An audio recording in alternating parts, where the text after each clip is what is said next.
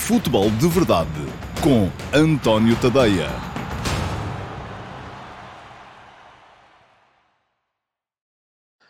Ora então, olá, muito bom dia a todos e sejam muito bem-vindos à edição número 40 do Futebol de Verdade para a temporada de 2023-2024. Hoje é sexta-feira, é dia 29 de setembro de 2023 e, portanto, este será o último Futebol de Verdade deste mês de setembro, um mês que culmina no desenvolvimento normal da Liga Portuguesa com a realização do clássico entre Benfica e Porto que está prevista para mais logo à noite. Ora, muito bem, aquilo que... Uh eh, depende mais das escolhas, do clássico, quem é que vai jogar, quem é que vai aparecer por aqui por ali, vai ser tema da live. Porquê? Porque hoje é sexta-feira e, sendo sexta-feira, é dia de live do Futebol de Verdade. Sexta-feira é aquele dia da semana em que eu sempre, ao meio-dia e meia, estou uh, disponível para conversar convosco e faço o Futebol de Verdade em direto. Nos outros dias, ele é gravado, apesar de eu estar permanentemente no live chat para teclar convosco enquanto vocês assistem à estreia do programa. Portanto, hoje, ao contrário do que sucede nos outros quatro dias eh, da semana, de segunda à quinta,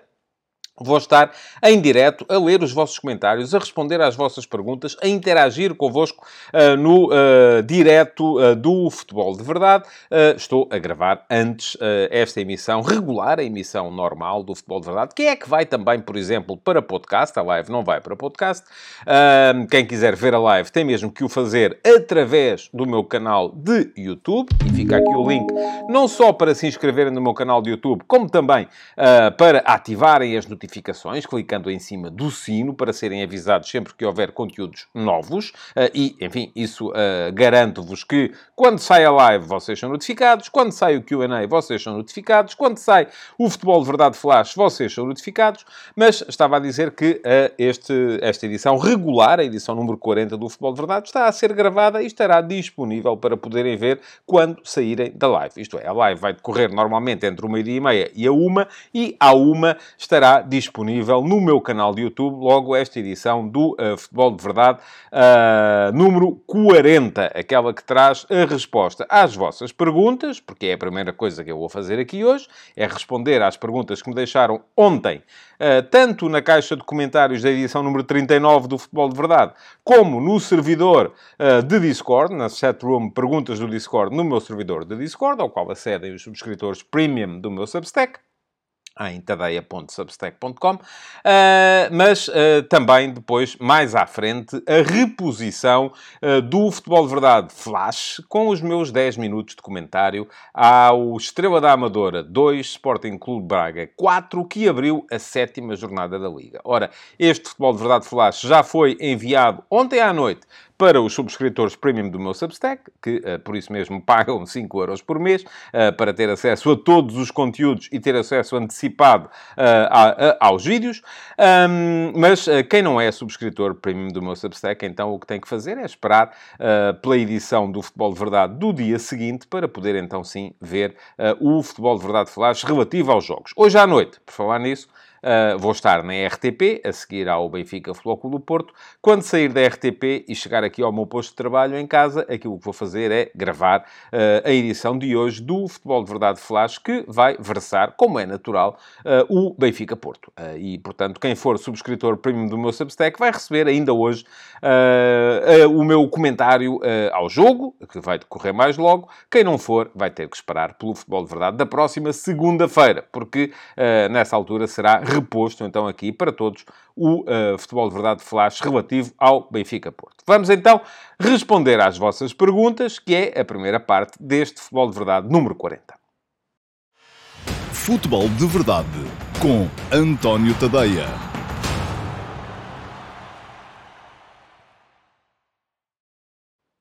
Ora, vamos lá então, sem mais demoras, para a resposta às duas perguntas que selecionei entre as que me deixaram ontem, tanto aqui na caixa de comentários do uh, programa de ontem no meu canal de YouTube, como também na chatroom Perguntas do Discord, no meu servidor do Discord, ao qual acedem os subscritores premium do meu Substack, em tadeia.substack.com. A primeira pergunta já está aí à vossa frente, é a pergunta que ficou, uh, ou que eu escolhi entre as que ficaram no meu canal de YouTube ontem, e depois de um dia em que eu chamei aqui a atenção e a malta reagiu e deixou muitas perguntas. Ontem, o segundo dia, uh, eu já não chamei a atenção e já ficaram menos, portanto, enfim, de vez em quando tem que haver aqui um ligeiro espicaçar da minha parte, e eu escolhi, uh, entre as perguntas que ficaram ontem, esta que foi colocada pelo Mateus Bastos, e pergunto ao Mateus o seguinte, Olá António, acha que poderá haver cada vez menos espaço no futebol moderno para guarda-redes que não joguem bem com os pés e centrais maus a sair a jogar? Uh, Mateus, Obrigado pela pergunta e a minha resposta é sim, evidentemente, cada vez, e já não é de agora, aliás, ainda aqui há dias escrevi sobre isso uh, no, uh, nas conversas de bancada da manhã, uh, no meu Substack, porque um, isto é fácil de perceber a razão, não é? Quer dizer, se uma equipa tem 11 jogadores, se todos eles procuram ocupar o espaço da forma o mais racional possível, tanto a atacar como a defender, no momento em que a equipa começa a organizar-se para atacar, é importante que se tiverem 11 jogadores capazes de jogar à bola, é melhor do que ter só 10. E ter 10 ainda assim é melhor do que ter só 8. Uh, se descontarmos neste, uh, nesta equação o guarda-redes e os dois defesas centrais. Durante muitos anos olhou-se para o guarda-redes uh, como, enfim, o guarda-redes está lá é para defender, portanto eu quero lá saber se ele joga bem com os pés ou não. O importante é que ele jogue bem com as mãos.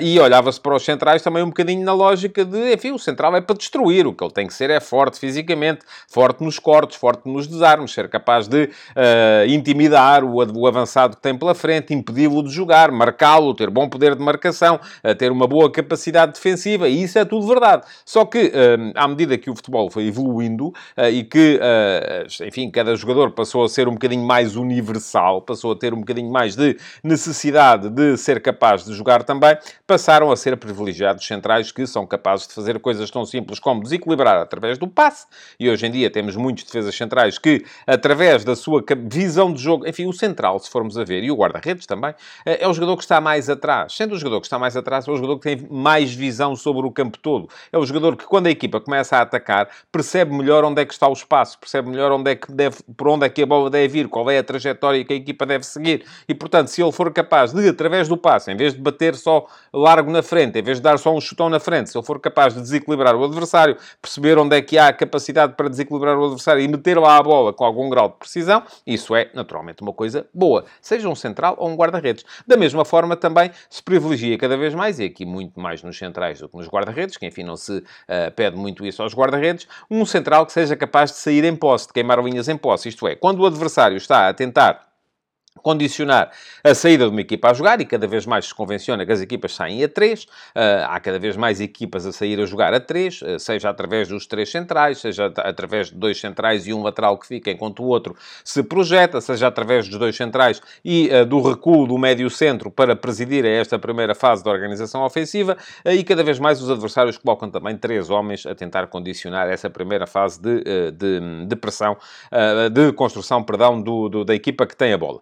Uh, e se formos a ver, uh, há duas maneiras evidentes, óbvias e claras de dar a volta a esta primeira zona de pressão do adversário. Uma, delas é, uma delas é contar com o guarda-redes. Porquê? Porque se estão 3 para 3, se o guarda-redes também contar na forma de jogar com os pés, deixam de estar 3 para 3 e passam a estar 4 para 3. Isto era uma coisa que era mais fácil de fazer antigamente, com a antiga lei, a antiga lei que permitia que o guarda-redes segurasse a bola com as mãos quando ela era atrasada por um seu uh, companheiro. Isto mudou, uh, se não me engano, em 1990, não tenho aqui agora de cabeça o ano exato em que isto mudou, em que o guarda-redes deixou de poder segurar com as mãos os passes uh, dos seus colegas de equipa que sejam feitos uh, com os pés. Enfim, pode segurar com as mãos um passe feito de cabeça, pode segurar com as mãos um corte, não pode segurar com as mãos um passe feito com os pés. Portanto, isto mudou tudo no equilíbrio e passou a ser privilegiado um guarda-redes que também seja capaz de jogar com os pés. Porquê? Pela tal capacidade de, das duas, uma, ou garantir superioridade numérica naquela primeira fase da organização, deixam de estar 3 para 3, passam a estar 4 para 3,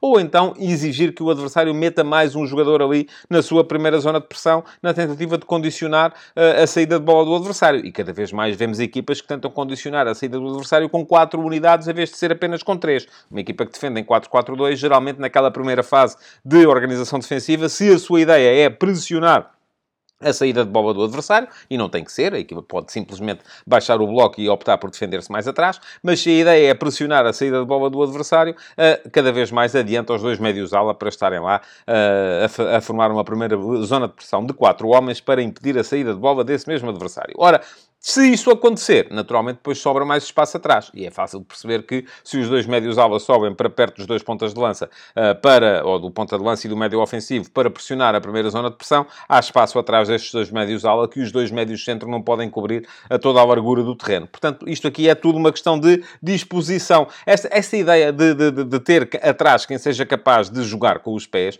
não é só uma mania, não é como dizem, ah, isto agora é moda e tal, é, é bom ter ali, agora meteram na cabeça estes treinadores modernos que é tal. Não, não é, não é uma mania, nem é um modismo. É uma forma de uh, garantir superioridade, seja atrás, seja depois mais à frente. Mas eu dizia há bocadinho, e quem estava com atenção ainda se lembra com certeza, que há duas maneiras de dar a volta a isto. Uma delas é uh, uh, introduzir o guarda-redes, portanto, introduzindo o guarda-redes, se o adversário se defende com 3, passam a estar 4 para 3. E a outra maneira é queimar linhas em posse. E a que é que se chama queimar linhas em posse? É o central que, enfim, se não é tanto aquele jogador de desequilibrar através do passe, pode ser perfeitamente um jogador que consegue superar no 1 um para 1 um o seu adversário e eh, superar aquela primeira linha de pressão em posse, isto é, transportar a bola para lá dessa primeira linha de pressão, gerando um desequilíbrio na organização defensiva do adversário. Portanto, isto para dizer que, sim, é cada vez mais fundamental uh, ter uh, guarda-redes e defesas centrais que sejam competentes a jogar com os pés. E, aliás, se formos a ver,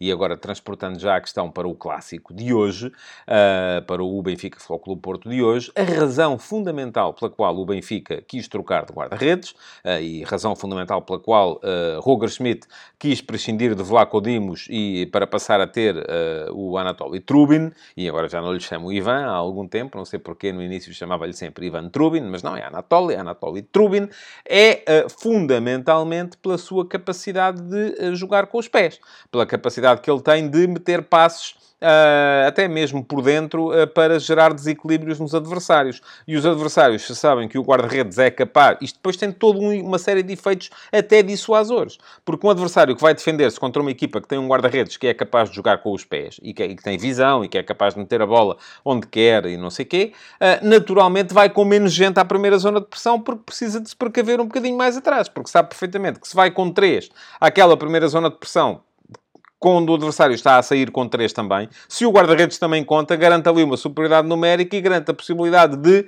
metendo bola uh, através do guarda-redes, explorar uh, o espaço que é deixado atrás, precisamente pelo avanço daqueles três que vão pressionar. Portanto, isto é muito fácil de, de, de, de entender. Uh, no caso do Flóculo do Porto, uma das razões também uh, que levou à entrada do Diogo Costa para o lugar do Marchesino na baliza do Porto e depois à entrada do Diogo Costa para o lugar do Rui Patrício na baliza da Seleção Nacional foi a capacidade que ele tem de fazer um lançamento de jogo com os pés. Porque é um guarda-redes muito forte a jogar com os pés, é um guarda-redes que não só uh, é hábil com os pés e resiste bem a situações de pressão, como ainda por ser um guarda-redes que tem visão e é capaz de colocar a bola na frente a longa distância e isso dá à equipa uma possibilidade possibilidade diferente de saída, que é muito diferente daquele bater longo na frente. Porque há aqui duas maneiras de bater longo. Há uma que é o bater longo a ver o que é que dá, enfim, é um chutão para a frente para uma disputa aérea entre o ponta de lança e um central ou o médio defensivo do adversário, uh, que gera uma segunda bola e depois, enfim, uma equipa que tenha médios mais agressivos pode garantir uma percentagem interessante de recuperação de segundas bolas para começar a atacar mais à frente, sem ter aquele problema de, uh, e o risco de começar a jogar atrás. Uh, e há o bater na frente com objetivo e o bater na frente direcionado,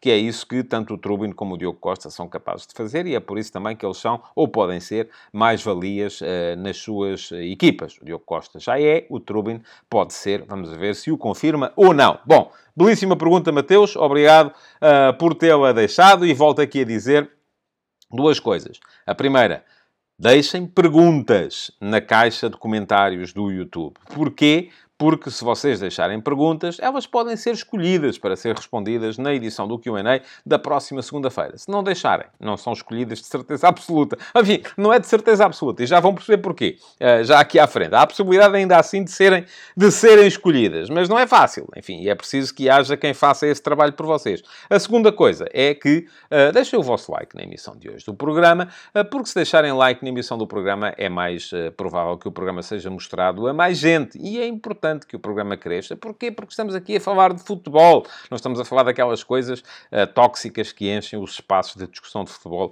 um pouco por todo o lado. Aqui uh, tento falar e faço esse esforço para falar de futebol jogado mesmo, porque é isso que interessa. Ou é isso que devia interessar a quem gosta do jogo uh, e a quem quer continuar a gostar de ver o jogo e não tudo aquilo que anda à sua volta. Bom, Vamos passar à segunda pergunta para hoje, que é a pergunta que vem do uh, Discord. E a pergunta que vem do Discord, que vocês já estão aí a ver, foi colocada pelo Rafael Mota, que disse o seguinte.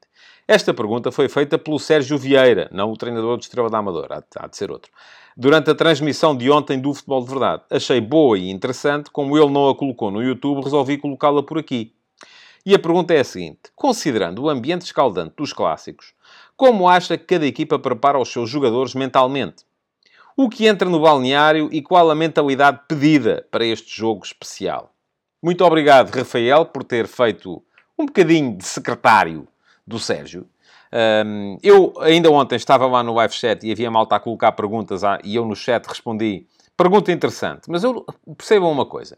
Eu no chat tenho 200 caracteres. Eu em 200 caracteres, basicamente são duas frases. Não consigo responder a uma pergunta tão complexa como esta. Portanto, vocês só têm uma coisa muito simples a fazer. É pegam no vosso indicador e fazem assim para o lado. E fazendo assim para o lado, em vez de estarem a teclar no live chat, uh, que também são muito bem-vindos a aparecer lá, e eu estou lá para vos responder se forem coisas mais simples, mais factuais, colocam as mesmas perguntas, que forem um bocadinho, que exijam uma, uma resposta um bocadinho mais elaborada, na caixa de comentários. Podem fazê-lo logo no direto, nem sequer têm que ficar à espera uh, do uh, que é que o programa acabe para ir à caixa de comentários. E isto, meus amigos, ajuda uh, a dinamizar o programa. É fundamental para dinamizar o programa, porque este programa depende muito daquilo que são as vossas perguntas. É um programa feito de mim para vocês, mas com a vossa ajuda, porque sem a vossa ajuda não há programa. Bom, um, Deixem-me dizer-vos que, ainda antes de responder à pergunta do Sérgio, que o Rafael fez o favor de uh, agarrar e trazer para a edição de hoje do Futebol de Verdade, através da chatroom Perguntas do Discord, no meu servidor de Discord, que uh, para acederem ao meu servidor de Discord uh, têm que ser subscritores premium do meu Substack, em tadeia.substack.com. Não é a única vantagem de ser subscritor premium. A subscrição premium custa-vos 5 euros por mês e podem fazê-la aqui, tal como podem fazer, aliás, também a subscrição gratuita. Mas a subscrição premium não só garante o acesso a todos os conteúdos que por lá estão, e há conteúdos novos todos os dias, garante o acesso a todo o arquivo, e há lá muita coisa interessante para ler no arquivo, sejam as cromobiografias do F80, que já são mais de 400, sejam a, a série Eminências Pardas, a série Donos da Bola, a série Reis da Europa, a, as reportagens, os artigos de Data Journalism, há muita coisa interessante para ler por lá.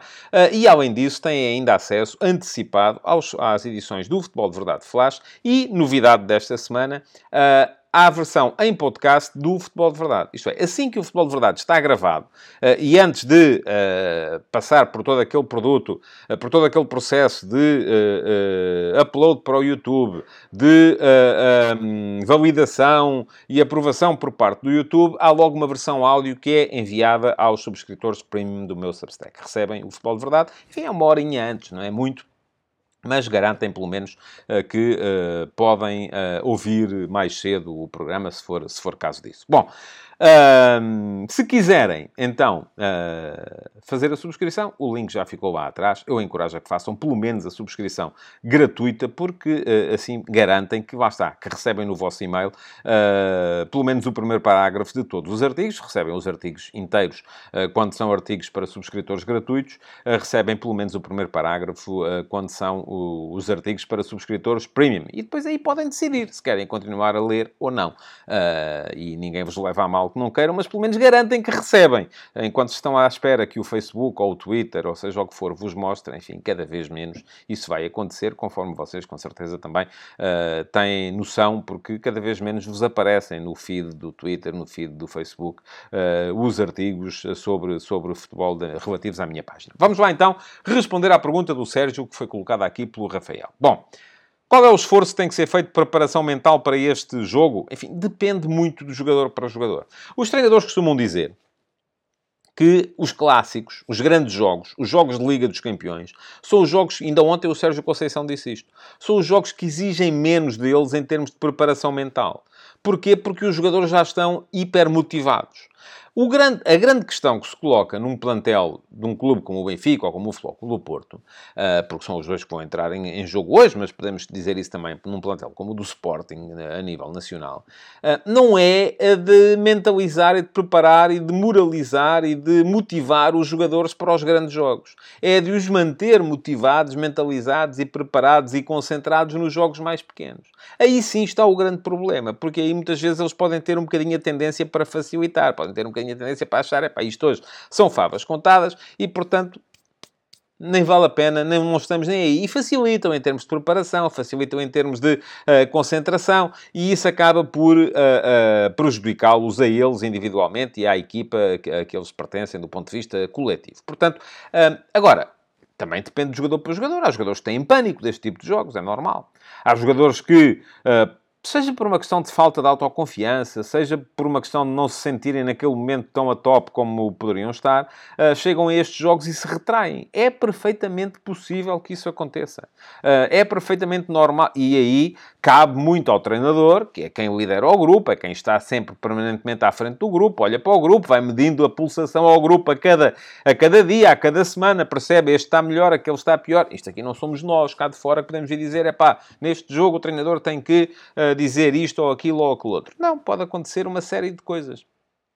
O treinador, até inclusive nas suas mensagens públicas, aquelas que são transmitidas nas poucas vezes que eles aparecem a falar em público, nas conferências de imprensa, pode perfeitamente uh, sentir a necessidade de espicaçar, como pode sentir a necessidade de tranquilizar. É, isto depende muito de cada momento, depende muito de cada uh, situação e mais, e mesmo dentro de cada momento, depende muito de cada jogador porque nem todos os jogadores reagem da mesma maneira. Uh, portanto, a mentalidade para estes jogos especiais, para responder ainda a esta pergunta, uh, é a mentalidade que tem que ser importada para todos os jogos, é a mentalidade de ganhar. E eu ainda hoje, por exemplo, nas conversas de bancada, escrevi um bocado sobre isso, uh, porque nestas alturas, primeiro clássico da Liga, Há muita gente a dizer, ah, é só o primeiro jogo, pá. isto não interessa nada. Isto, enfim, é preciso é relativizar. Vamos lá aqui tirar a transcendência a isto, porque isto, enfim, é o primeiro jogo, não há aqui grande... Uh, se perder, é pá, qual é o problema? Ainda faltam 81 pontos daqui até ao final do campeonato, que se dane, não é? Não, mas não é bem assim.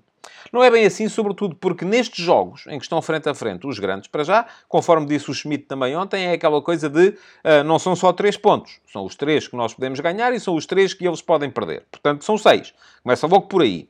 E depois há a segunda questão que é é o face a face, não é? É aquela coisa de uh, uma equipa que ganha, sai deste jogo moralizada e capacitada de que está ao nível para poder ser campeão porque ganhou a um dos principais candidatos. A equipa que perde sai com mais dúvidas. Sai com aquela ideia de que, se calhar não estamos à altura. E agora? E isto vai custar-lhe depois, se calhar, noutros jogos, uh, dificuldades. Eu estava a dizer que ainda hoje de manhã, nas conversas de bancada, escrevi sobre isso. E fica aqui o link para quem quiser ler as conversas de bancada. É para todos. Dá para subscritores premium e subscritores gratuitos do meu uh, Substack mas dizia que, neste século, em 23 campeonatos, só duas vezes o campeão perdeu o primeiro clássico do campeonato.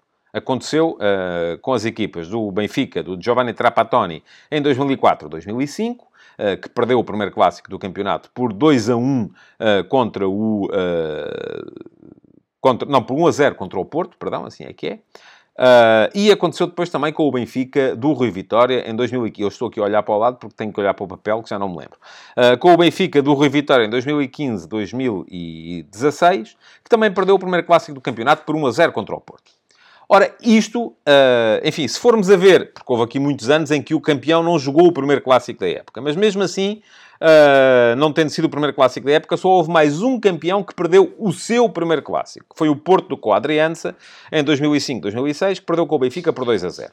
Portanto, estamos a falar de uma percentagem à volta dos 10%. Uma equipa que perde o primeiro clássico da época tem à volta, olhando para o passado, já ainda assim consolidado, tem à volta de 10% de hipóteses de vir a ser campeã. E depois até vemos que mais à frente há equipas que recuperam de 6 e 7 pontos de atraso já para o lado meio, meio do campeonato. Portanto, não é isso que vai estar em causa hoje. O que vai estar muito em causa hoje é uma questão mental. E daí a importância desta pergunta do Sérgio que o Rafael fez o favor de colocar aqui. É uma questão mental, é uma questão da equipa se conseguir mentalizar de que é capaz de se superiorizar a um rival, a um adversário direto na corrida ao título. E isso é fundamental. Bom, antes de me ir embora, ou ir embora não, antes de vos deixar com a reposição do futebol de verdade flash do Estrela da Amadora 2 Sporting Clube Braga 4 de ontem, eh, preciso ainda de vos eh, dizer mais duas coisas. A primeira é que, se ainda não viram a live, façam um favor, vão à procura no canal, porque ela vai lá estar, eh, e vale a pena com certeza porque vamos estar a debater as escolhas iniciais uh, do Roger Schmidt e do uh, Sérgio Conceição uh, para o Benfica Futebol Clube Porto de mais logo. Portanto, vale a pena. E a segunda é que, se quiserem estar um bocadinho mais documentados para eventualmente começar a ver o jogo e perceber o que é que cada equipa faz melhor ou faz pior, é uma questão de assistirem ao Futebol de Verdade Report desta semana. O Futebol de Verdade Report é um programa semanal, sai sempre à terça-feira, de análise tática, que não está aqui no YouTube, está só no meu Substack, em tadeia.substack.com,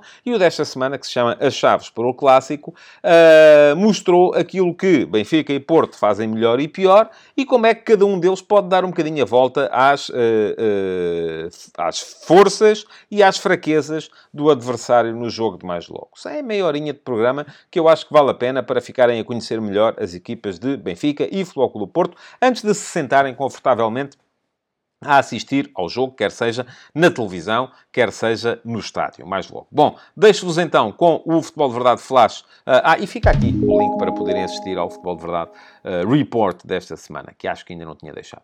Deixo-vos então uh, o, com o Futebol de Verdade Flash relativo ao Estrela da Amadora 2 Sporting Clube Braga 4, que se jogou ontem, e podem agora ficar com o meu comentário ao jogo. Futebol de Verdade com António Tadeia.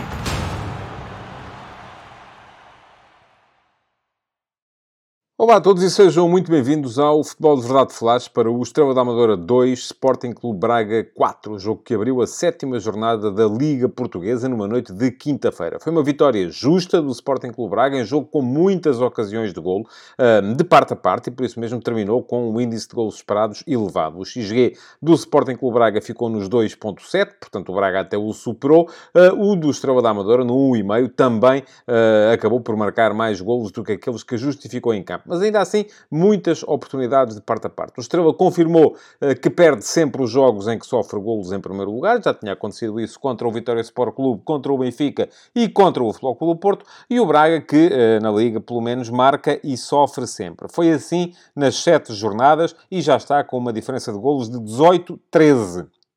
Portanto, muitos golos, tanto na baliza de Mateus como na baliza dos adversários.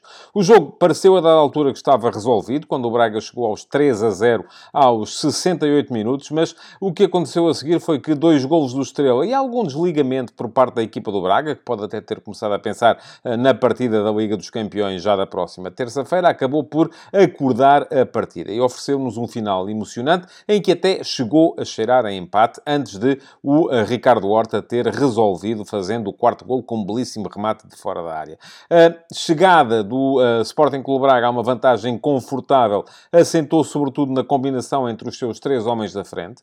Ricardo Horta começou as jogadas dos três primeiros golos, nos dois primeiros lançou Banza para depois uma finalizações de uh, Álvaro do Jaló. No terceiro combinou com o Jaló e foi à linha de fundo cruzar para um remate final de Simão de Banza. O Estrela tinha deixado uma belíssima imagem defensiva contra o Benfica, em que prolongou o 0-0 até muito perto do final da partida.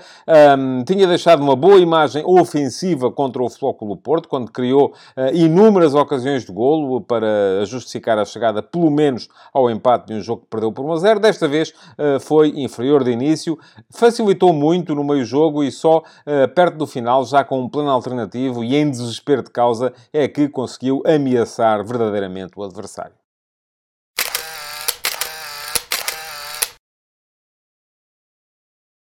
Ora, vamos então à fotografia tática da partida. O Estrela da Amadora mudou apenas um homem relativamente à última partida, a partida em Chaves na última jornada, e foi por uh, necessidade. Mansur, que foi expulso em Chaves, não podia jogar, reentrou no 11 ao Murua para o habitual 3-4-3 de Sérgio Vieira nesta equipa do Estrela da Amadora. Brígido foi o guarda-redes, atrás ao Murua Miguel Lopes como central, capaz de meter os passos de longa distância e que a Bonda Gaspar, depois Everton como ala direito, João Reis como ala esquerdo, dupla de médios com Aloísio e Léo Cordeiro e na frente Léo Jabá a voltar à direita e geralmente aparecer à esquerda nos jogos contra os grandes, Ronaldo Pereira à esquerda e Ronaldo Tavares na frente de ataque. Durante o jogo, Aquilo que Sérgio Vieira fez foi, primeiro, uh, refrescar tanto a frente de ataque como o meio-campo. Ao intervalo trocou Ronaldo Tavares, que não, não, estava a ter uma noite feliz, por uh, Nedur, que foi ainda mais infeliz, mas já se sabe que Nedur traz muito jogo físico, mas pouco esclarecimento e pouca capacidade técnica.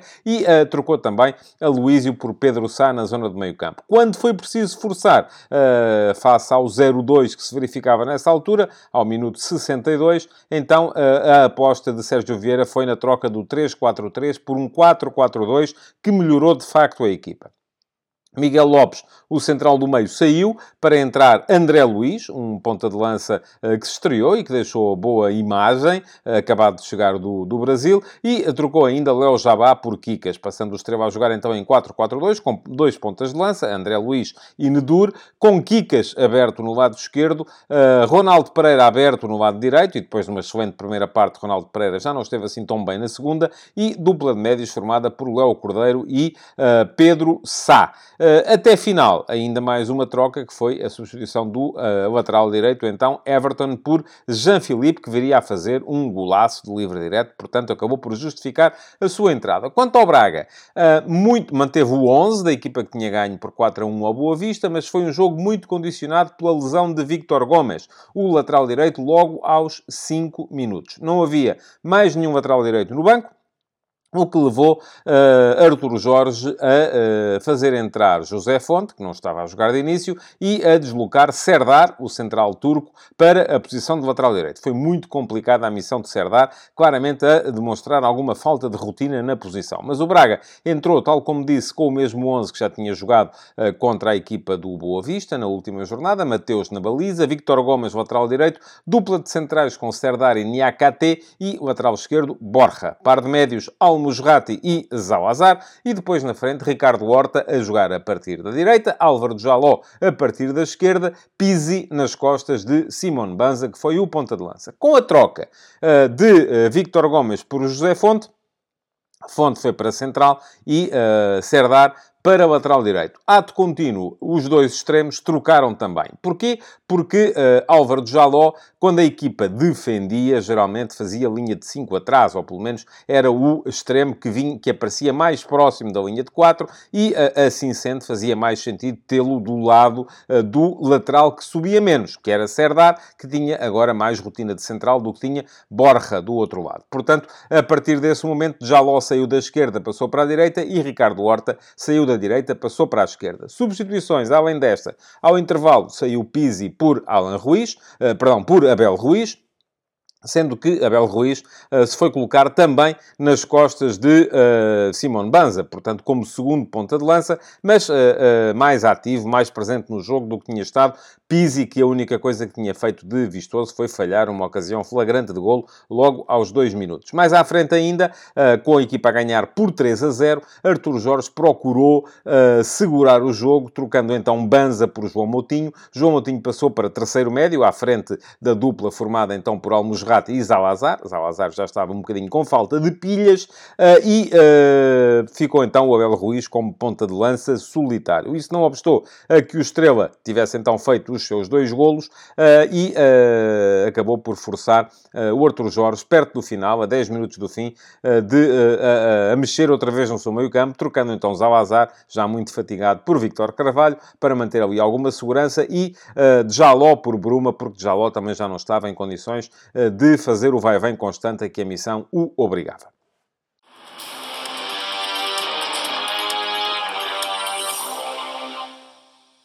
À várias hipóteses para herói deste jogo. E se o jogo tivesse acabado ao minuto 68, eu não hesitaria em escolher Álvaro de Jaló. Porquê? Porque foi ele que fez os primeiros dois golos do Braga e acabou por participar também na jogada do terceiro. Aliás, se formos a ver, as jogadas dos três primeiros golos envolveram as mesmas três unidades ofensivas da equipa do Braga. No primeiro golo, logo aos 13 minutos, foi Ricardo Horta quem lançou Banza até à linha de fundo. Este cruzou rasteiro para uma finalização de Álvaro Jaló. No segundo golo, ao minuto 49, Ricardo Horta, genial, de calcanhar, a atrair ao Murua e a isolar Banza sobre a esquerda do ataque. Este rematou, o guarda-redes eh, Bruno Brígido defendeu para a frente e Álvaro Jaló fez a recarga fácil para o 0-2. No terceiro, aos 68 minutos, foi uh, Ricardo Horta quem acelerou pelo meio, tabulou com Álvaro de Jaló junto ao bico da área do lado direito para ir à linha de fundo e cruzar, outra vez rasteiro, para finalização, desta vez de Simone Banza. Portanto, até esse momento eram as três unidades em destaque, mais destaque para de Jaló, porque tinha feito dois golos,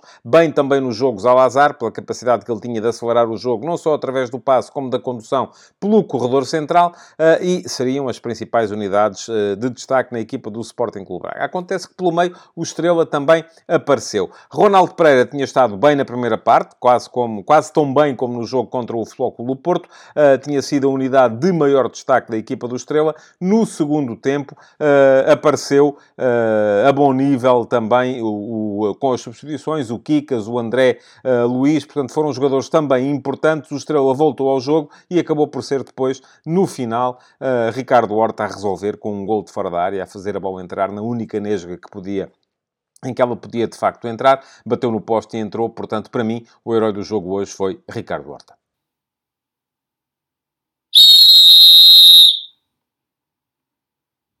Por fim, a arbitragem de Nuno Almeida sem problemas de maior para resolver. Decidiu bem nos lances de maior uh, que poderiam vir a ter influência no resultado e a única coisa que há a dizer acerca da sua atuação no plano disciplinar é que procurou não abusar dos cartões amarelos. E só assim se entende que não tenha mostrado aos 6 minutos um cartão amarelo a José Fonte, quando uh, acertou com o braço na cara de uh, Ronaldo Tavares, mas a verdade é que depois, ao minuto 32, fez exatamente a mesma coisa quando o Léo Jabá acertou na cara também de Ricardo Horta. Portanto, dividiu o mal pelas aldeias, acabou por um, não uh, abusar da amostragem do cartão amarelo para evitar ter que expulsar, expulsar alguém e, nesse aspecto, acabou por estar muito bem até o árbitro Nuno Almeida na partida de hoje.